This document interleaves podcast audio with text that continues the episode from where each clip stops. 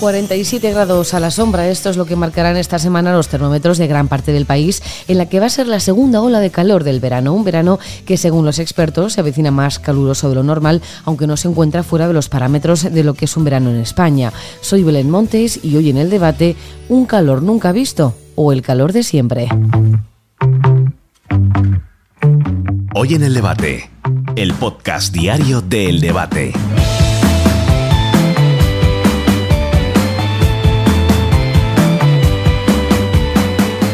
Total de 61.000 personas perdieron la vida el año pasado en Europa debido al calor. La región con más muertes fue Italia, con más de 18.000, seguida de España con 11.324 y en tercer lugar Alemania con 8.173. Estos registros se desprenden del nuevo estudio presentado por el Instituto de Salud Global de Barcelona y el Instituto Nacional de Salud de Francia, publicado en la revista Nature Medicine.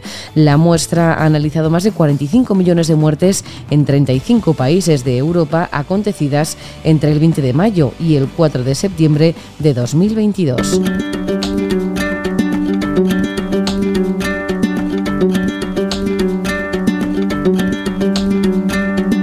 Nos encontramos ahora en la segunda ola de calor del verano en España, una ola que se prevé complicada y que afectará principalmente a la mitad sur del país, con temperaturas extremas en los alrededores del Valle del Guadalquivir.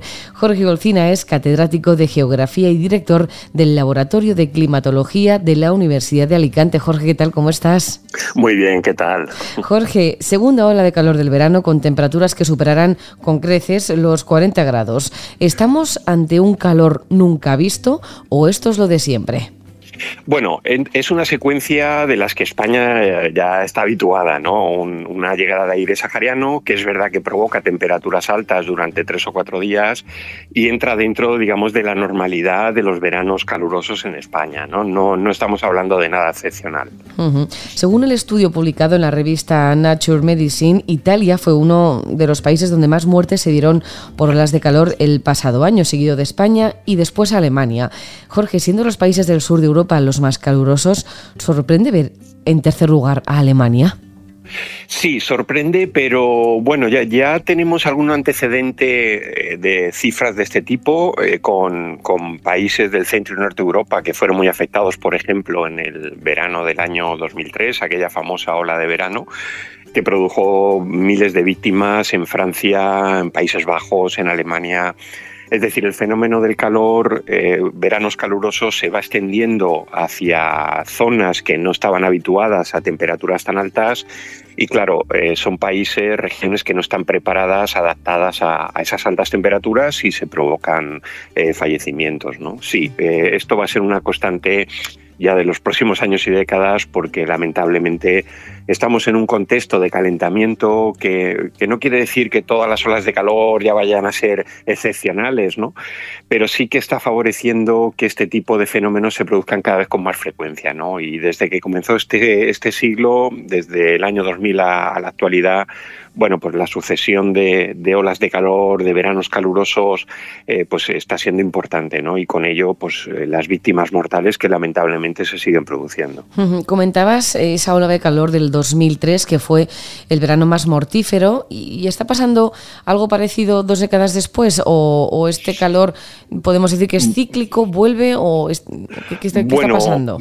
Hay una tendencia, como decíamos, desde que comenzó este siglo, el, proceso que llamamos de calentamiento climático se va manifestando, se va evidenciando con eh, poco a poco, ¿no? Pero es una, manifestación progresiva, ¿no? Y claro, aquel famoso verano del 2003 ya fue muy llamativo, pero bueno, pensábamos que podía ser algo momentáneo, de un verano muy fuerte y eh, pasados 20 años a lo mejor otro, pero estamos viendo que no, ¿no? Desde entonces se han ido sucediendo eh, veranos calurosos, unos sí, otro también, y, bueno, con registros de temperatura que se van batiendo en unas otras regiones de Europa, también aquí en España, y se mantienen las víctimas mortales. ¿no? Lo que hace dos, tres décadas era eh, pues víctimas por frío, las, las, las, más numerosas ¿no? en muchas partes de, del hemisferio norte, eh, incluso de Europa, eh, ha cambiado a, que ahora el mayor número de víctimas por eventos de temperatura extrema se producen por calor. ¿no?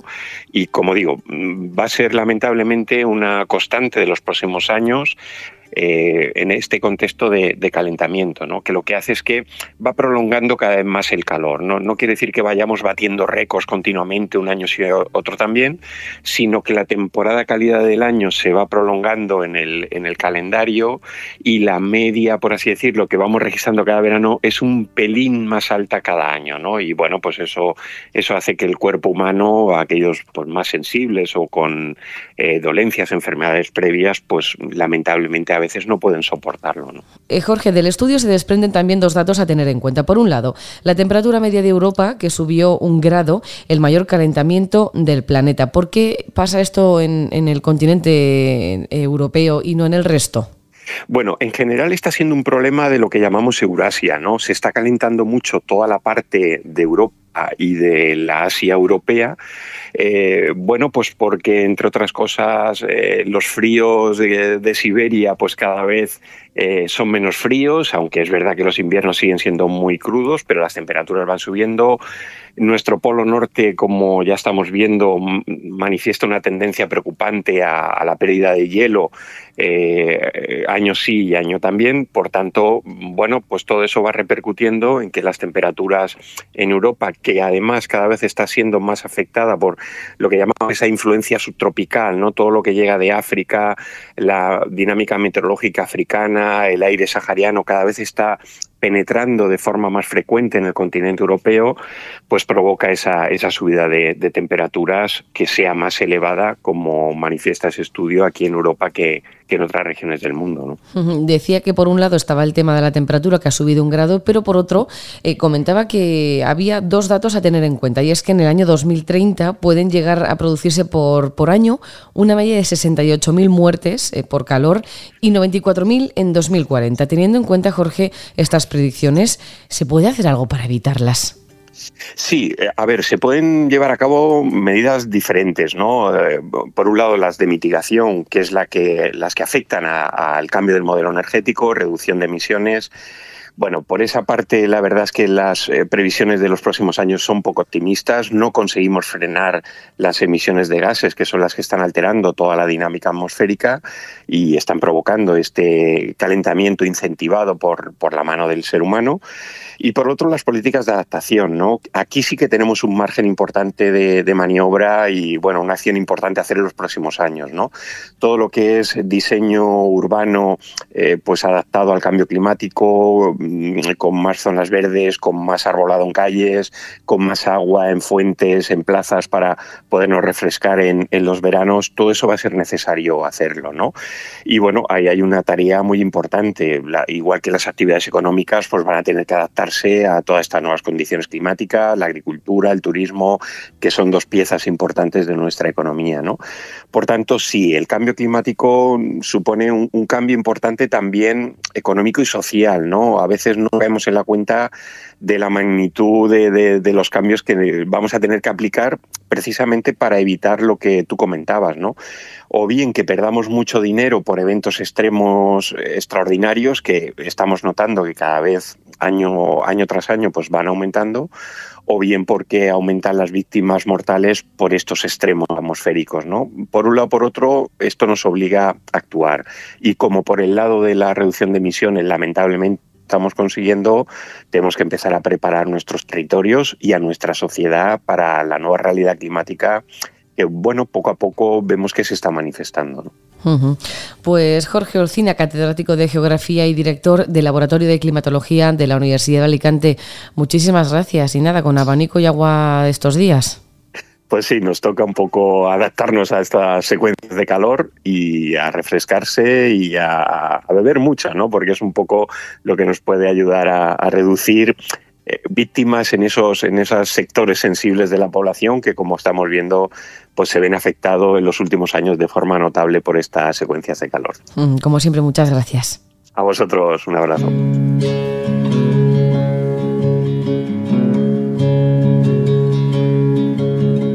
Segunda ola de calor en lo que llevamos de verano y los expertos auguran unas cuantas más. Además de tener las precauciones de siempre, vamos a saludar a Mariluz Sabín, supervisora de guardia de SAMUR Protección Civil, para saber qué situaciones se pueden dar en las grandes ciudades alejadas del mar y donde se pueden alcanzar fácilmente los 45 grados a la sombra. Mariluz, ¿qué tal? ¿Cómo está? Bien, bien, estamos aquí de guardia. De, momento, este año en Madrid, ¿ha habido necesidad de atender a alguien por un golpe severo de calor? Eh, sí, eh, ha habido alguna atención por golpe de calor en días pasados.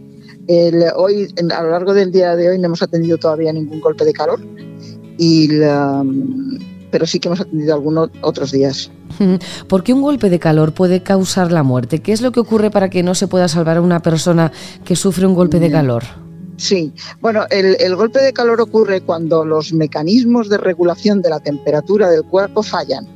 Es decir, nuestro cuerpo tiene una serie de mecanismos con los que regulamos la temperatura. Cuando hace mucho calor, pues sudamos, entre otras cosas, para intentar bajar la temperatura. En, cuando eh, esos mecanismos fallan, entonces ya se deja de sudar y la temperatura dentro del cuerpo aumenta a unos grados que provocan un daño cerebral y de otros órganos vitales y por lo tanto pueden ocasionar la muerte. Mariluz, ¿cuáles son las pautas principales a tener en cuenta para evitar que nos dé un golpe de calor? Pues eh, es fundamental eh, no salir a la calle en, las horas donde el, calor es más fuerte, las horas centrales del día. Tampoco se debe hacer ejercicio al aire libre, en estos casos cuando la temperatura es tan alta.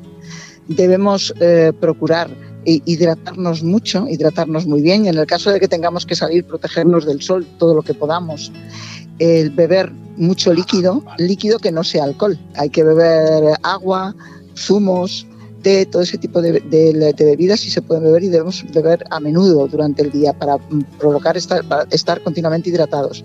Las comidas que debemos hacer deben de ser comidas ligeras.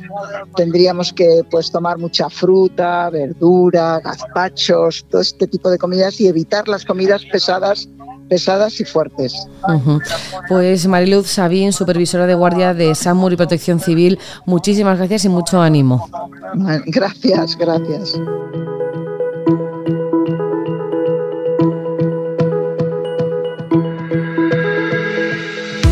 El aumento de temperatura anualmente implica que cada vez se produzcan más muertes por calor y aunque no estemos ante la peor ola del calor del verano de los últimos años, hay que tener en cuenta que las temperaturas tan elevadas supondrán problemas serios a lo largo de los años que están por llegar.